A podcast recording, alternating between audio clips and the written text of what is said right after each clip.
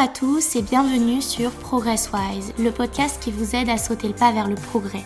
Tous les mois, je vous propose un partage d'expériences de celles et ceux qui ont un jour ouvert leurs portes à la préparation mentale.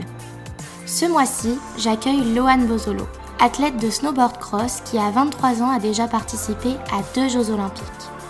Néanmoins, il ne l'a pas fait sans difficulté et vous verrez pourquoi dans cet épisode. Bonne écoute Bonjour Lohan, je suis trop contente de t'avoir aujourd'hui euh, sur ProgressWise. C'est assez symbolique euh, ce qui se passe aujourd'hui parce que finalement euh, c'est de par notre discussion que j'ai eu cette idée de, podcast. Donc c'est cool de t'avoir aujourd'hui. Ouais, je suis heureux aussi de faire partie de, de cette petite aventure et ça va être chouette. Ouais. Du coup, ce que je te propose, c'est que tu te présentes en quelques mots d'où tu viens, ce que tu fais. Alors du coup, je m'appelle Lohan Bozolo, euh, j'ai 23 ans, je fais du snowboard cross. Je viens de Saint-Gervais-les-Bains et je fais du snowboard depuis que je suis tout petit. Bon, je doute que tout le monde euh, connaisse le snowboard cross. Est-ce que tu pourrais expliquer un peu euh, en quoi elle consiste ta discipline? Alors, ma discipline, c'est assez simple comme principe. C'est du snowboard de vitesse, donc c'est une course dans un parcours qui a des virages relevés euh, des bosses, des sauts et, euh, et des portes. Donc euh, c'est comme ouais, c'est comme une course de motocross mais mais on, snowboard quoi. Ok. C'est un peu le même principe et en gros on a une période de qualification donc on est tout seul dans le parcours et après euh, quand on a fini la qualification il faut qu'on qu'on soit dans les 32 meilleurs temps et à partir de ce moment-là on peut participer au final et final c'est 4 par 4 donc c'est tout le temps, t'es tout le temps en concurrence avec les autres. Il y a plein d'événements, des faits de course qui peuvent se, se, se passer et il faut toujours réussir un peu à, à anticiper ce qu'ils vont faire les, les concurrents à côté de toi, s'ils vont te gêner, si c'est des décisions hyper rapides. Et donc, euh, et donc ouais, il faut, il faut être vif. En même temps, il faut être puissant et en même temps, ça, ça mélange vraiment beaucoup de, de, de qualités, on va dire. Aujourd'hui, euh, t'as fait deux Jeux Olympiques. Est-ce que euh, tu peux raconter un peu ton parcours euh, Comment est-ce que tu en es arrivé là? Carrément. Bah en fait, j'ai la chance d'avoir un, papa qui fait euh, qui fait du snow, donc c'est lui qui m'a mis sur une planche à 3 ans. Et j'ai aussi la chance d'avoir un papa qui est qui était chef de produit snowboard dans une marque de snowboard avant, et donc il m'avait créé une, une petite planche ce qui n'existait pas à l'époque pour, pour mon âge quoi et donc euh, donc j'ai commencé le snow avec mon frère qui avait deux ans de plus que moi. Et à mes six ans, ça m'a plu, du coup je suis rentré en club. Et il n'y avait pas de, de groupe snowboard euh, pour mon âge à, cette époque-là. Et euh, donc je m'entraînais avec les, avec les plus grands. Donc à chaque fois c'était un peu une épreuve parce que j'étais vraiment obligé de, de suivre le, le rythme et donc euh, dès que je faisais une piste, pour moi c'était hyper dur parce que je, je, avec des, gars qui étaient plus grands que moi, donc qui étaient plus forts, qui allaient plus vite, qui étaient plus lourds. Et, au fur et à mesure, en fait, euh, bah, je me suis construit comme ça. Et en fait, euh, à la fin, j'avais le même niveau qu'eux. Et, donc, on se faisait tout le temps plaisir. Et à mes 15 ans, en fait, j'ai fait le choix de, de me tourner vraiment dans, sur le snowboard cross. Donc j'ai été repéré, j'ai fait des stages de formation, enfin de repérage avec la, la fédération française de ski. Et donc euh, c'est des stages d'une semaine où en fait il faut se démarquer euh, des autres et montrer de quoi on est capable. J'avais un bon niveau donc euh, j'ai du coup été en, en pôle espoir. Donc j'ai commencé le lycée à Villard-de-Lans j'ai fait deux ans là-bas et après j'ai je suis rentré en coupe d'Europe donc en équipe de France.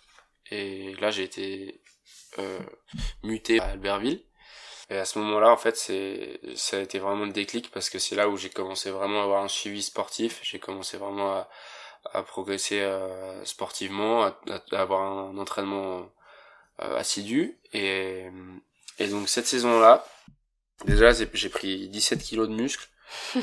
et, euh, et en fait, j'ai commencé euh, à faire un prépa mental.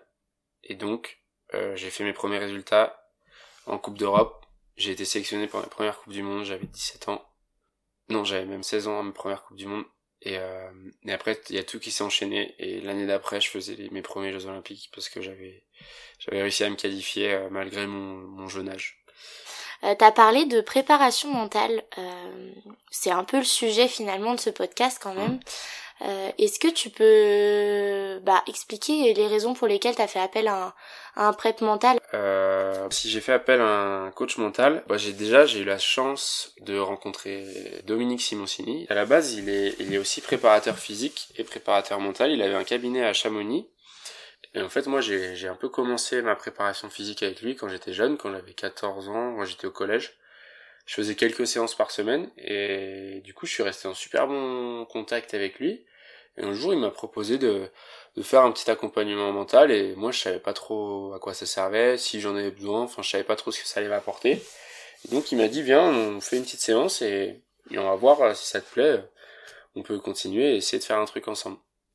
Du coup j'y suis allé euh, et c'est à ce moment-là en fait que je me suis rendu compte que que tout ce que tu, tu produis sur dans un sport, ça, ça vient tout de ton cerveau et, et du coup, euh, du coup, faut le préparer. Et si tu veux progresser, il faut, moi, il faut trouver les clés qui sont, qui sont cachées dans ta tête pour euh, réussir à tout anticiper, réussir à tout préparer, réussir à être bien, bien dans tes baskets, quoi. Et donc, euh, aussi, c'était top parce qu'il me connaissait très bien. Donc, le travail, il a été euh, plus rapide, on va dire. Mm.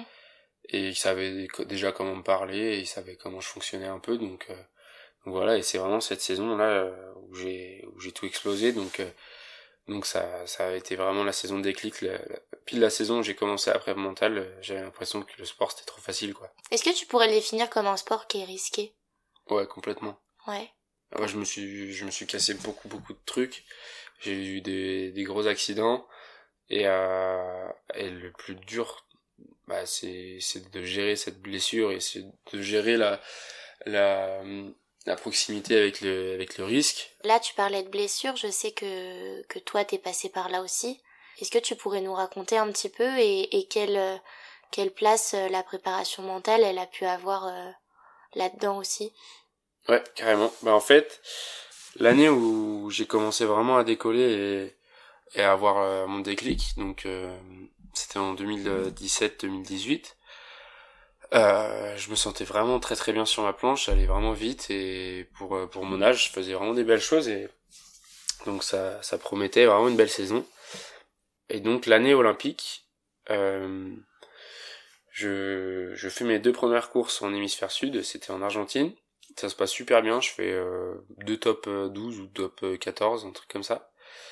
Et, euh, et donc après on est rentré en Europe, on a fait notre préparation olympique.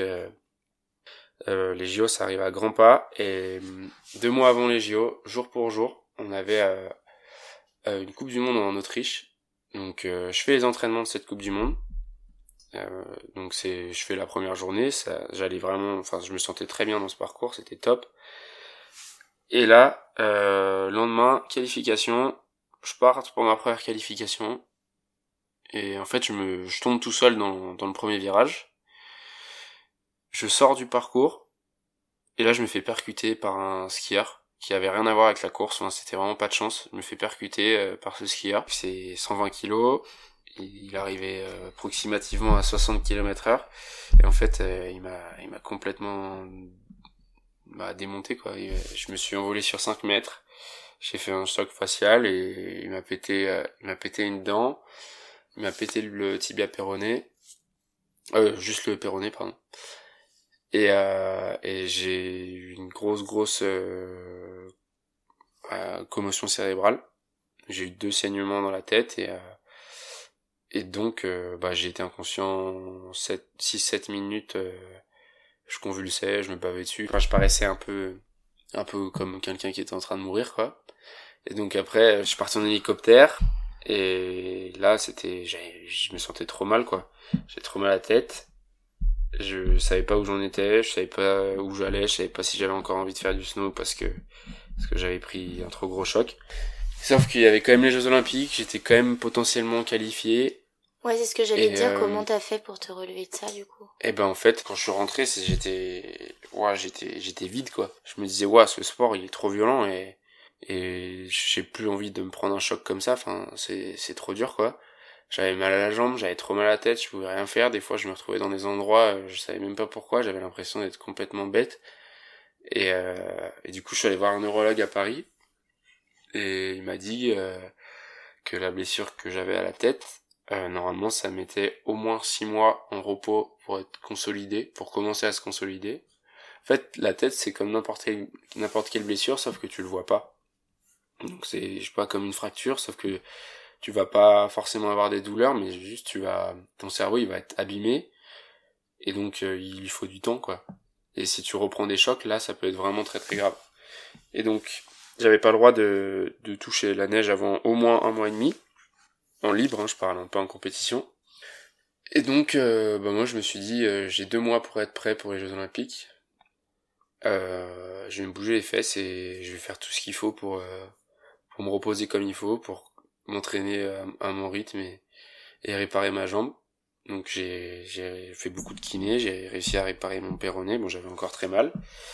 J'ai beaucoup travaillé euh, mentalement avec mon, mon, coach. Au même moment, je, je tournais un film euh, sur ma carrière et c'est là en fait où on s'est quand même un peu rapproché avec mon prep mental parce que bon on a eu des tournages ensemble et du coup lui s'est rendu compte que j'avais eu un gros choc et je revenais quand même de loin. Et en fait, on s'est rendu compte que que je me sentais mal parce que mon corps, mon cerveau s'est senti mourir. Et du coup, euh, bah, en gros, j'avais un choc et j'avais tout le temps des flashs. Le choc qui revenait dans ma tête, enfin, dès qu'il y avait un peu du monde, j'avais le choc qui revenait et c'était, hyper dur à gérer. Et donc, j'ai dit, ok, bah, on va essayer d'oublier ça un moment. Je vais me concentrer sur les Jeux Olympiques, je vais essayer de courir là-bas et, euh, et après on, on, on, essaiera de travailler là-dessus. Et donc c'est ce que j'ai fait, j'ai fait au mieux, je suis arrivé euh, deux semaines avant les JO, j'ai revu mon neurologue, il m'a dit que, que j'avais pas le droit de courir, parce que c'était trop tôt, j'étais pas du tout d'accord, du coup j'ai demandé, j'ai exigé avoir un autre neurologue, euh, j'ai eu, je l'ai eu qu'en visioconférence, du coup ça m'arrangeait beaucoup parce que j'ai pu un peu, un peu tricher quoi. Donc je pense que j'étais pas prêt. Enfin, ma tête n'était pas complètement prête. Mais j'avais tellement envie de courir ces Jeux Olympiques que, mon mental il prenait le dessus et je me disais que ça, ça allait le faire et j'étais sûr que je pouvais sortir quelque chose de très bien au JO. Et donc euh, j'ai le droit de courir euh, une course euh, une semaine avant les Jeux Olympiques. Je l'ai faite, mais j'ai pas eu le droit de faire les, les finales, donc j'ai le droit de courir que tout seul. Et après, j'ai eu l'avis favorable pour, euh, pour aller au JO. Et en fait, je suis arrivé là-bas et, et je me suis mis à des gros coups de pression parce que le parcours, il était énorme, que j'avais que deux jours de snowboard dans les jambes. Et, euh, et que je me retrouvais avec les meilleurs mondiaux et que... Tu te sentais comment à ce moment-là? Oh, Franchement, j'étais complètement perdu. Je mettais des, grands, des grandes paniques. J'ai fait le premier jour d'entraînement. Ça s'est plutôt bien passé. J'y suis allé tranquille. Et deuxième jour d'entraînement, en fait, je suis pas, j'ai fait une erreur parce que je suis parti direct à plusieurs et, euh, et la proximité avec les autres, c'était horrible à gérer. En fait, j'avais tellement peur que quelqu'un me fasse tomber, et en fait, j'avais peur de tout ce que je pouvais pas gérer. Donc depuis ce moment-là, en fait, euh, tous les trucs que moi je peux pas gérer, si je suis pas acteur, et eh ben ça va me faire peur et je vais repenser à, à l'accident que j'ai eu et, et du coup ça, ça m'a vraiment bloqué. Et la veille de la course, du coup, euh, je me suis mis des grandes boîtes euh, dans le parcours. Je me suis vraiment, genre, j'ai perdu toute confiance. J'avais plus, j'avais plus rien dans le sac et donc là, j'ai fait appel à, mon prep euh, mental. J'étais au fin fond de la Corée, donc il fallait gérer le décalage horaire. C'était la veille des JO. Il m'a appelé, je crois que c'était le soir pour moi. Et donc il me restait ouais, 12 heures pour être prêt aux Jeux Olympiques. Il y a une course qui se dispute que tous les 4 ans, donc c'était un peu chaud. Et donc euh, j'ai pris la décision de de faire les qualifications tranquilles, donc euh, tout seul, plutôt tranquille, de vraiment gérer et de pas prendre de risques, parce que je voulais vraiment courir euh, à plusieurs et avoir mon expérience olympique. Donc après à plusieurs, en fait, j'ai réussi un peu à me débloquer. J'ai passé les huitièmes de finale, donc j'étais trop content. J'arrive en quart de finale, donc j'étais dans les 26 meilleurs et pour moi j'avais déjà réussi mon Olympiade quoi. Et du coup, je pars pour les quarts de finale. J'arrive sur un saut. Je prends l'aspiration et c'était des sauts qui c'est entre 20 et 25 mètres de long. En fait, je me suis envolé. J'ai, j'arrivais trop vite dessus. La réception, elle est passée sous mes pieds. Et je me suis explosé. Genre vraiment explosé. Euh, je me suis mis encore une grosse, grosse boîte. Je me suis cassé le bras. J'ai encore tapé la tête. Et du coup, je me suis fait opérer du bras là-bas et tout, mais Mais en fait, j'avais, j'étais tellement content d'avoir fait les JO et même si je m'étais défoncé, genre je savais que j'avais couru, j'avais fait mon maximum. Et même si je revenais avec une blessure, au moins j'étais, j'étais quand même euh, en plutôt bonne santé et, euh, mon expérience olympique a été faite. Et du coup là, ça m'a quand même mis un, un gros coup parce que je suis rentré chez moi, je me suis dit ok, j'ai fait quoi cette saison? J'ai fait trois courses, je me suis pulvérisé deux fois, je me suis tout pété et j'ai rien, j'ai pas ramené de médaille à la maison. Et là, je me suis dit, je crois que ce sport, je vais pas le faire très longtemps parce que j'ai 18 ans et j'ai déjà, j'ai déjà plus d'accidents que n'importe quelle personne lambda à 60 ans, quoi. Et donc, j'ai vraiment pris du temps pour moi. J'ai, là, je suis parti faire un tour de France pour aller voir tous les copains. J'ai complètement déconnecté du snowboard. Quelle importance ça avait, toi, du, coup, de faire ce tour de France, d'aller voir tous les copains? Bah, ça me permettait de me rendre compte qu'en fait, euh, il n'y a pas que le snowboard dans la vie et, ça, je pense que ça fait du bien quand t'es sportif de savoir que si t'arrive quelque chose et que tu peux plus faire ton sport, tu peux quand même faire autre chose. Parce que je pense qu'il y en a beaucoup qui sont tellement donnés pour leur sport, qui ont mis de côté certaines choses, qui ont mis de côté la relation amicale, la relation euh, amoureuse.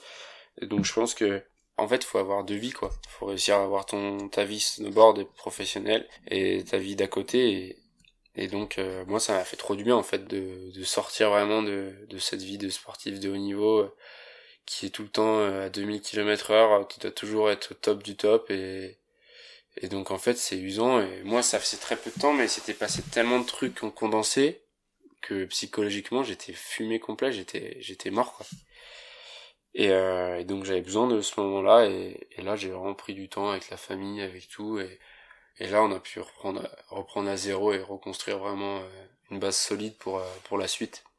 Et du coup, l'objectif de la saison d'après, c'était de, c'était même pas de, de, faire des bons résultats, c'était de rien, de rien me casser. Ouais, parce que est-ce que tu penses que après cette grosse blessure où tu t'es euh, pété le péroné, fait une commotion cérébrale, est-ce que tu penses être remonté sur le snow trop vite? Euh, Ouais, je pense. Euh, surtout, je pense j'ai grillé des étapes en fait. Quand j'ai quand j'ai repris, euh, je voulais tellement, enfin pour moi ça me paraissait tellement normal de récupérer mon niveau de avant tout ça que j'essayais de m'entraîner comme les autres. Je voulais vraiment retrouver mon niveau euh, hyper rapidement. Ouais, j'ai j'ai brûlé toutes les étapes quoi. Euh, J'allais direct dans les parcours alors que j'aurais dû faire plus de libre. Physiquement, il fallait que je fasse d'autres choses. Et donc ça a pris un peu plus de temps que prévu. Et j'ai quand même réussi à faire une saison euh, sans rien me casser.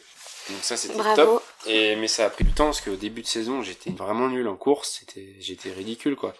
J'arrivais, j'allais super vite euh, en qualif, j'arrivais à faire des top 10. Donc ça veut dire que je pouvais aller vite, mais par contre dès que j'étais à plusieurs, c'était un sketch parce que j'arrivais pas à me mettre proche des autres.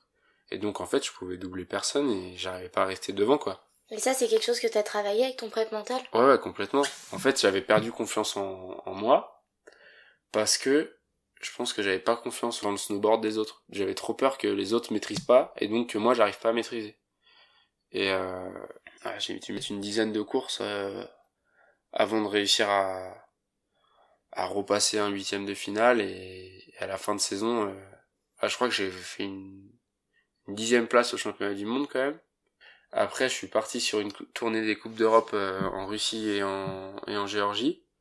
Et après, je suis arrivé en Russie. J'ai regagné la qualification. Euh, je finis cinquième parce que je suis tombé. Et le lendemain, je gagne. Et à partir de ce moment-là, j'ai enchaîné toutes les courses jusqu'à la fin de la saison. J'ai tout gagné. Qu'est-ce qui s'est passé? Bah en fait, c'est le fait d'être passé du circuit Coupe du Monde à Coupe d'Europe et de me rendre compte que en Coupe d'Europe, j'étais vraiment acteur. Je sais pas, j'avais l'impression que j'avais un truc en plus que les autres j'avais l'impression que j'arrivais à faire une, une grosse différence. Euh, je pouvais faire toute ma course euh, devant et personne venait venait me marcher dessus et personne venait m'embêter quoi. Personne venait m'attraper la planche et personne euh, personne n'allait me faire tomber et je le savais parce que j'étais devant et, j'étais à fond quoi. Et qu'est-ce qui faisait que du coup t'étais pas acteur quand t'étais dans les dans les circuits de championnat, euh, Bah il y a un niveau qui est plus dense donc c'est plus dur de faire la différence moi je savais qu'il me manquait du snowboard, je savais que j'avais pas complètement confiance et je savais pas trop en fait comment la récupérer cette confiance. À chaque fois je me disais allez c'est bon là j'éclate tout. En fait j'éclatais rien du tout, c'était la course qui m'éclatait. Et donc en fait ça m'a fait trop du bien de retourner en Coupe d'Europe. Parce que j'ai fini la saison, j'ai gagné trois Coupes d'Europe d'affilée. En tout, je me, enfin en faisant un quart de la saison, je me classe euh, quatrième du circuit euh, Coupe d'Europe, je crois. Donc c'était déjà c'est cool pour euh, pour pour son ego, ça fait du bien à la tête. Et, euh, et à la fin de saison, il y avait aussi les championnats du monde junior et je suis arrivé, j'ai gagné en individuel et j'ai gagné en en par équipe aussi. Donc là, en fait, j'avais gagné tous mes tous mes passages quoi. Et c'est fou, je trouvais ça trop simple, enfin trop simple. J'exagère un peu, mais j'avais j'avais un capital confiance qui était énorme donc euh, donc j'étais j'arrivais vraiment à gérer plein de choses et et mentalement c'était facile j'avais le smile et et donc après je mettais mon niveau euh, je faisais pas d'erreur en fait. Genre vu que j'étais confiant je savais exactement ce qu'il fallait que je fasse à, à chaque endroit. J'avais fait beaucoup d'imagerie mentale j'avais fait ouais j'étais prêt quoi. Tout à l'heure, je t'ai demandé euh, si pour ce retour de blessure, tu avais euh, fait appel à ton prêtre mental. Tu m'as dit oui. Quel, quel rôle il a eu? Quels outils il t'a, il t'a apporté? En gros, on a tiré toutes les qualités que j'avais.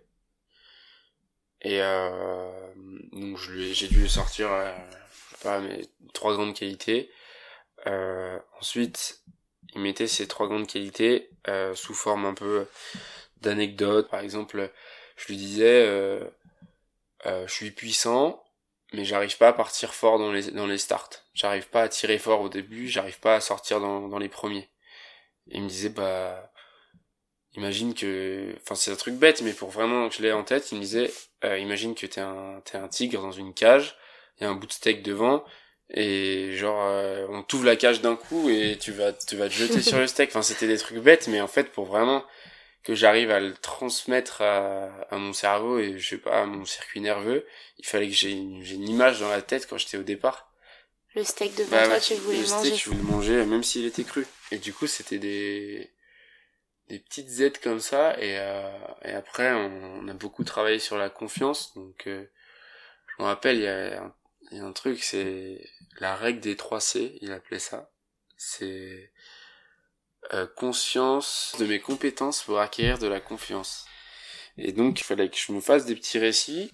Je me réexpliquais tout, euh, pourquoi j'en étais là, genre comment j'avais réussi à, à, à, avoir ce niveau. Et il fallait que j'arrive à, à me remettre à une période où je me sentais très bien et à faire en sorte que je sois dans le même état d'esprit que quand que quand j'étais vraiment bien dans mes baskets et bien dans, dans le snowboard. Donc ça c'était des longues discussions, c'était vraiment euh, c'est c'est dur à expliquer en fait. Je sais qu'on a fait beaucoup d'imagerie mentale. J'en faisais bah, tous les jours, euh, plusieurs fois par jour. Euh, en fonction des parcours, euh, je, je restais plus ou moins de temps, mais mais je m'imaginais plein de scénarios. Après, j'essayais d'oublier aussi le fait que les autres pouvaient me faire tomber. Ça, c'était un peu dur. Et au fur et à mesure, j'ai j'ai réussi. Et c'est surtout que mon niveau de snowboard, il m'a fait prendre conscience que je pouvais faire euh, quelque chose de, de très bien dans ce sport et, donc en fait t'as les émotions qui travaillent à fond et, et après tu fais du, du sport avec ton cœur. Il faut finalement de la patience, beaucoup d'écoute et puis avoir confiance. Euh, bah quand t'arrives, quand t'arrives au moment où, où tu fais une descente que avec du plaisir et que tu, tu sens que t'as fait ton maximum, et bah je pense que c'est c'est un moment qui est qui est hyper joyeux parce que c'est hyper dur à, à trouver son nom. Enfin, c'est vraiment que tous les réglages ils sont parfaits, que qu'il y a rien à revoir et t'as complètement réussi à tout aligner quoi. Donc il euh, y a toujours une part de chance dans, dans notre sport, mais la chance elle se provoque aussi et et donc à ce moment-là, là tu peux être fier de toi et du travail que t'as fait avec ton prep physique, ton prep mental et et euh, avec tes jambes quoi. Ouais. Euh, je vais avoir deux questions à te poser. Si euh, tu devais choisir un mot sur ce que euh, la PM t'a apporté et t'apporte aujourd'hui, lequel serait-il? Bon, confiance. Okay. Enfin, confiance de soi. Merci. Et quel conseil donnerais-tu à celles et ceux qui rencontreraient aujourd'hui la même difficulté que celle par laquelle t'es passé?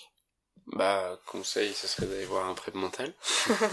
euh, non, c'est que, c'est que les gens autour de toi, ils ont aussi peur de toi que toi t'as peur d'eux. En fait, euh, faut juste se dire que, que autour de toi, les gens, ils, pensent pareil que ce que tu es en train de penser. Un truc comme ça. Ouais. Eh ben écoute, je te remercie pour, euh, pour ce long et beau partage. Et merci à toi de, de nous avoir euh, partagé euh, cette expérience, qui est une belle expérience et j'espère que tu vivras encore des chouettes choses sur ton snowboard. Pareillement. Bah merci à toi et à très bientôt. Si cet épisode vous a plu, n'hésitez pas à vous abonner sur la plateforme d'écoute que vous utilisez actuellement. Et pour en savoir plus sur la préparation mentale, mais surtout ne rien louper sur la sortie des prochains épisodes, je vous invite à vous abonner au compte de Vops via On Parle Sport sur Instagram. On se retrouve le mois prochain pour le partage d'une nouvelle expérience. A très bientôt sur ProgressWise.